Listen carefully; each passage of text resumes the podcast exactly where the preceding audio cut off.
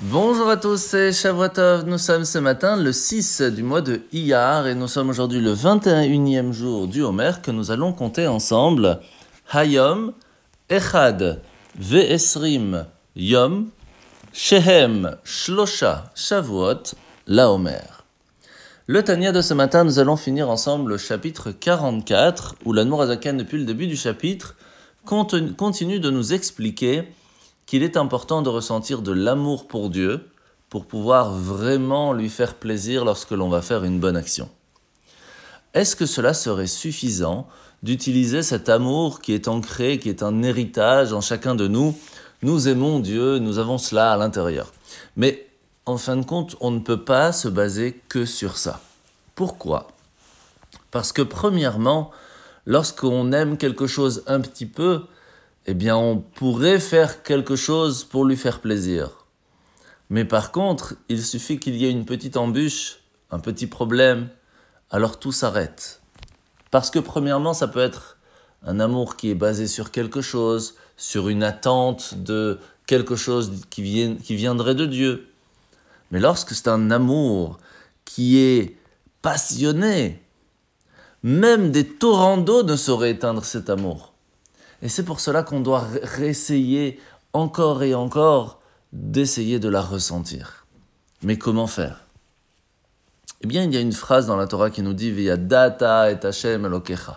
Tu dois connaître Dieu. On ne peut pas s'arrêter qu'à la foi, l'amour, la crainte. On se doit de le connaître. Et pour le connaître, il faut étudier.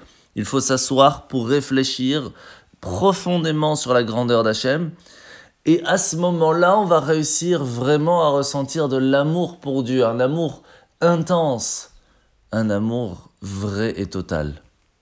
Et ce niveau d'amour va permettre de repousser tous les obstacles qui pourraient nous empêcher de faire la volonté de Dieu. La mitzvah de ce matin, la mitzvah positive numéro 245. C'est le commandement qui nous, qui nous a été enjoint en ce qui concerne la loi de l'achat et de la vente, comme par exemple à partir du moment où une personne veut acheter quelque chose, lorsqu'il le prend, il doit le prendre dans la main et le soulever. C'est ce qui montre qu'il l'a acquis. Alors la semaine, la semaine c'est parashat Acharemot, mais aussi Kedoshim. Et nous allons voir au tout début de la paracha comment est-ce que le Kohen Gadol, le grand prêtre qui va aller dans le temple, et plus précisément dans le Saint des Saints, l'endroit le plus saint au monde, pour demander le pardon du peuple juif. La première chose qu'il va faire après tout ce service, à la fin du Yom Kippour, c'est de rentrer à la maison pour voir sa femme. Pourquoi?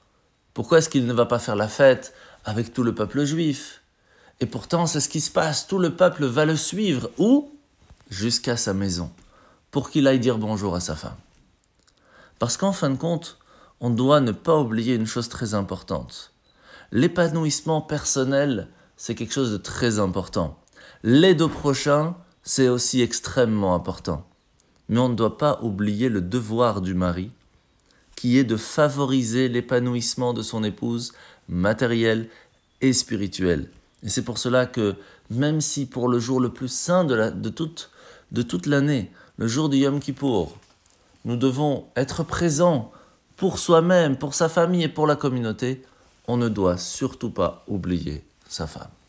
Bonne journée à tous et à demain.